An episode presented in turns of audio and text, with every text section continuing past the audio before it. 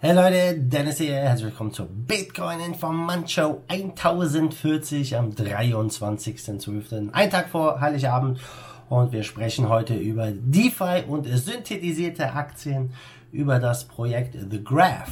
Das ist ja ziemlich gut gestiegen und Skybridge Capital, die wollen einen Bitcoin-Fonds auflegen. Wir starten mit dem Preis und Leute, was ist los beim Bitcoin? Diese Stärke ist unglaublich. Ähm, gestern waren wir noch bei 22.400, aktuell bei 23.547, hatten heute Nacht kurz die 24k mal angekn angerissen, ja, aber äh, unglaublich, ja, wie schnell der Bitcoin sich aktuell wieder erholt. Also äh, es ist wirklich sehr, sehr bullish zurzeit. Und das erste Thema, DeFi und synthetisierte Aktien. Ja, Binance mischt natürlich damit äh, eine Börse, die sich äh, ja jetzt mit äh, diesem Bereich befasst. Und äh, ja, da gibt es jetzt einen dezentralen Aktienhandel für die Big Tech Unternehmen. Facebook, Amazon, Netflix, Google. Ja, nicht schlecht, nicht schlecht. Das Ganze wird vom, äh, ja, ist das Injective Protocol und das sind die ersten Aktien, die man an dieser dezentralen Börse handeln kann. Also es geht immer mehr von DeFi Richtung traditioneller Finanzmarkt. Und das ist ein sehr, sehr interessantes Zeichen. Und Injective ist ja eine High-Speed Layer 2 Derivatebörse. Und die haben jetzt am Donnerstag ja diese ganzen Aktien integriert. Die Plattform basiert auf der Cosmos SDK. Und ja, zuerst sind es jetzt diese großen Aktien, später sollen weitere Aktien hinzukommen. Und ähm, diese Aktien, die sie jetzt handeln, ja, das sind so die beliebtesten Tech-Unternehmen, ja, Facebook, äh, Amazon, Netflix und Google, die Fang-Aktien, ja, wie man so schön abkürzt. Und ja, das Team arbeitet äh, ja mit Terra und Band Protocol zusammen. Äh, Terra macht die Tokenisierung von Aktien und Band die Preisdaten über die, deren Oracle-Technologie der Injective Protocol CEO Eric Chen, er sagt auch, dass Investieren für Aktien halt für Milliarden von Menschen weltweit immer noch unzugänglich ist und die bestehenden Plattformen einfach Gatekeeper sind, die halt ja viele Leute einfach davon abhalten, in Aktien zu investieren und ja, dieses Problem lösen sie jetzt mit ihrer Plattform. Bin sehr gespannt, was da noch passiert, ja ähm, inwiefern das jetzt hier auch den DeFi-Bereich weiter beflügelt, ja, wenn man dann ja Aktien hier dezentral kaufen kann. Aktuell das Ganze mit null Gasgebühren, ja, auch das natürlich ein Riesenvorteil, denn sonst haben wir immer Gebühren durch die Broker oder andere Mittelsmänner. Und es scheint, DeFi knabbert immer mehr am traditionellen Finanzmarkt. Zweites Thema, das Projekt The Graph. GRT, GRT, das Kürzel, ja, die sind mal eben ja, knapp 300 Prozent nach oben geschossen, sogar teilweise ein bisschen mehr. Ähm, hatten mich auch einige nachgefragt, was es mit diesem Projekt auf sich hat. Und äh, ja, die haben wirklich eine ganz nette Performance hingelegt. Das ist ein, äh, ein Projekt basiert auf der Ethereum-Plattform und es ermöglicht Benutzern auf Daten von verschiedenen Blockchains zuzugreifen. Die Entwickler können ja ihre Daten in ihre dezentralen Anwendungen durch sogenannte Subgraphen integrieren. Also äh, The Graph ist letztendlich eine dezentrale Anwendung, eine DApp, die es möglich macht, mit anderen Programmen zu kommunizieren äh, aus verschiedenen Blockchain. Und ja, sehr, sehr interessant, was die da machen. Die Technologie wird seit einiger Zeit auch von anderen DeFi-Projekten genutzt, wie zum Beispiel Uniswap, Synthetics, Yearn Finance, Yam und Balancer. Und äh, ja, The Graph unterstützt diese Protokolle, indem es hilft, auf Blockchain-Daten wie Einzahlungen etc. zuzugreifen. Hört sich jetzt nicht so besonders äh, interessant an, aber man vergleicht das auch immer gerne so mit Google. Google indiziert das Internet. The Graph indiziert halt äh, Blockchain-Daten von verschiedenen äh, Blockchains. Also ja, sehr, sehr interessant. Denn solche Daten, so, ich sag mal so Blockchain-Suchmaschinen könnten in Zukunft recht interessant werden. Jede Blockchain ist ja recht transparent auf natürlich Monero, ja. ja, und sicher, ähm, jetzt äh, macht hier meine Uhr äh, ein bisschen äh, Siri macht hier ein paar Sachen. Sie ist sich nicht sicher, was ich gesagt habe. Siri, es ist ganz klar, es ist hier eine sehr, sehr interessante Geschichte, was The Graph macht. Und ähm, das ist äh, ja kein Projekt, was jetzt einfach so von unbekannten Playern auch unterstützt wird, sondern dahinter stehen vor allem äh, die bekannten Investoren wie Coinbase Ventures, Framework, Parafi Capital, DTC Capital, Reciprocal Ventures und die Digital Currency Group.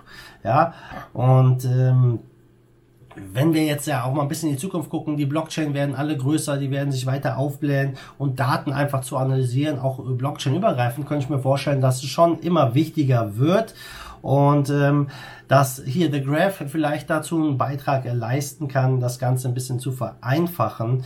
Ähm, und ähm, die hatten damals in ihrem Token Sale um die 12 Millionen Euro eingesammelt. Am 17. Dezember, also vor fünf Tagen, wurde der Token veröffentlicht bei 11 Cent und jetzt steht er aktuell bei 46 Cent, war ich glaube, ich glaube kurzfristig sogar über äh, 60 Cent, müsste ich mal genau einen Chart gucken. Aber ja, schon mal eben eine lockere 300 Prozent hier gemacht.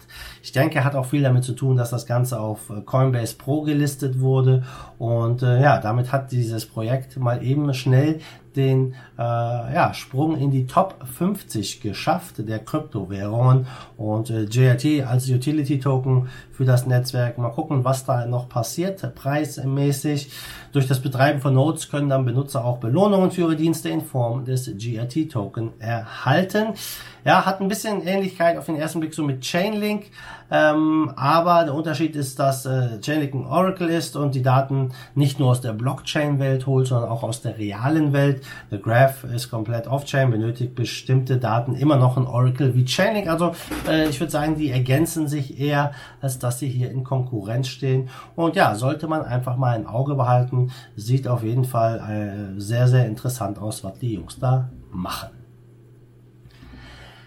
Letztes Thema, Skybridge Capital. Der globale Investmentfonds hat jetzt bei der SEC beantragt, einen eigenen Bitcoin-Fonds aufzulegen. Ja, und ein weiteres Zeichen, dass die Institutionen sich jetzt hinter Kryptos wie Bitcoin stellen. Und Skybridge ist äh, ja der neueste institutionelle Investor, die jetzt da hier mitmischen wollen. Der milliardenschwere Hedgefonds hat das am Montag bei der SEC eingereicht. Und ähm, ja, der Manager Anthony Scaramucci, der wird das dann hier alles leiten. Und das Angebot richtet sich aber erstmal nur an äh, in, ja, verifizierte und akkreditierte Investoren, also an größere Player im Markt. Und ähm, das Ganze hatten sie schon im November angedeutet, dass sie ja Interesse haben, hier im Digital Assets Bereich etwas zu tun. Und ähm, ja, man sagt hier ganz klar, ähm, von, äh, von äh, Skybridge, dass Blockchain einfach äh, ja immer sicherer wird, immer besser wird und dass Menschen immer mehr Vertrauen gewinnen und dass man es einfach nicht mehr aufhalten kann. Und man muss natürlich mitmischen, ist ganz klar. Die FOMO setzt ein und die Akzeptanz durch Institutionen. Leute, ihr habt es dieses Jahr mitbekommen, wie oft wir über institutionelle Anleger gesprochen haben. Ja, es ist die Geschichte in 2020. Paul Tudor Jones, Stanley Druckenmiller, Jim Cramer ähm, haben sich für Bitcoin ausgesprochen. Mass Mutual, der Versicherer, Ruffer Investment Company, äh, MicroStrategy, Square, Cypherpunk und viele weitere haben wirklich ja hier im Bitcoin-Markt mitgemischt und sich aufgestellt. Und das Jahr ist äh, das Jahr, äh, dass ja Bitcoin wirklich fest hier in die institutionellen Investoren mit integriert hat. Und äh, wenn die nächstes Jahr so ein bisschen FOMO kriegen, könnte ich mir gut vorstellen, dass wir einen Run sehen, ja, der sich gewaschen hat, wird sich zeigen, was passiert. Ähm, Vielleicht auch einer der Gründe, dass jetzt Bitcoin wieder gestiegen ist. Ähm, die, der, der Stimulus-Check aus den USA, die haben ja bei eben, ich glaube, 900 Milliarden äh, oder noch mehr, ja, ich glaube 900 Milliarden waren es, mal wieder reingepumpt. Jeder Amerikaner bekommt 600 Dollar, ja, damit die Pandemie ein bisschen abgefedert äh, wird. ich weiß nicht, was die damit wirklich bezwecken. 600 Dollar ist jetzt nicht wirklich viel, aber äh, besser als nichts. Ja, und hoffentlich werden es viele in Krypto investieren. Da wird es nämlich mehr draus in aller Regel. Und ähm, wenn wir uns jetzt mal den Markt angucken zum Schluss, wir stehen bei 653 Milliarden, Bitcoin Dominance 67,1 Prozent. Nicht schlecht, nicht schlecht. Also Bitcoin geht weiter hoch. Und die Top 10, ja, bieten ein interessantes Bild. Bitcoin knapp 4 Prozent, ETH knapp 4 Prozent im Plus und Ripple 21 Prozent im Minus. Ripple steht nur noch bei 36 Cent. Es sieht nicht gut aus für XRP. Ja, denn die SEC hat jetzt die Klage eingereicht Es wird ihnen vorgeworfen, unregistered Securities hier äh, verkauft zu haben äh, in Höhe von 1,3 Milliarden. Und sollte, sollte die SEC das gewinnen, dann sieht es echt übel aus für Ripple. Ich glaube, dann könnte die Liquidität hier äh, für XRP relativ schnell äh, austrocknen und äh, ja, der Preis unter Umständen doch noch eine ganze Ecke weiter fallen. Viele andere gibt's natürlich, die XRP-Fanboys, die glauben, hey, ein guter Einstiegszeitpunkt und Ripple, bam, knallt natürlich auch wieder hoch. Ich halte es aktuell für ein großes Risiko. Aber auch Litecoin 10% im Plus, Binance Coin 7% im Plus, nicht schlecht. Top-Gewinner zu gestern ist Vite. Ja, mal wieder Vite 120% Kurs plus, Compound 50% Kurs plus, auch nicht schlecht. Top-Verlierer ist halt Ripple mit knapp 22%. Ja, so ist es. Also Leute, das war es von mir. Morgen ist Heiligabend. Ähm, Ob es morgen eine Show gibt, ich bin mir noch nicht hundertprozentig sicher. Guckt einfach mal vorbei hier am Kanal. Vielleicht machen wir auch ein kleines äh, Weihnachts-Live-Hangout, wenn es die Zeit zulässt und ihr Lust habt. Und ja, dann würde ich sagen, bis morgen. Ich sage an dieser Stelle schon mal frohe Weihnachtstage, frohe Feiertage und dann sehen wir uns bald wieder. Vielleicht auch sehr schnell spontan. Also, bis dahin, wie immer, mal die Dude, schwenkt die Hut. Let's the force of evil in Bitcoin and cryptocurrency we trust. Bam! Give us a Bitcoin to save.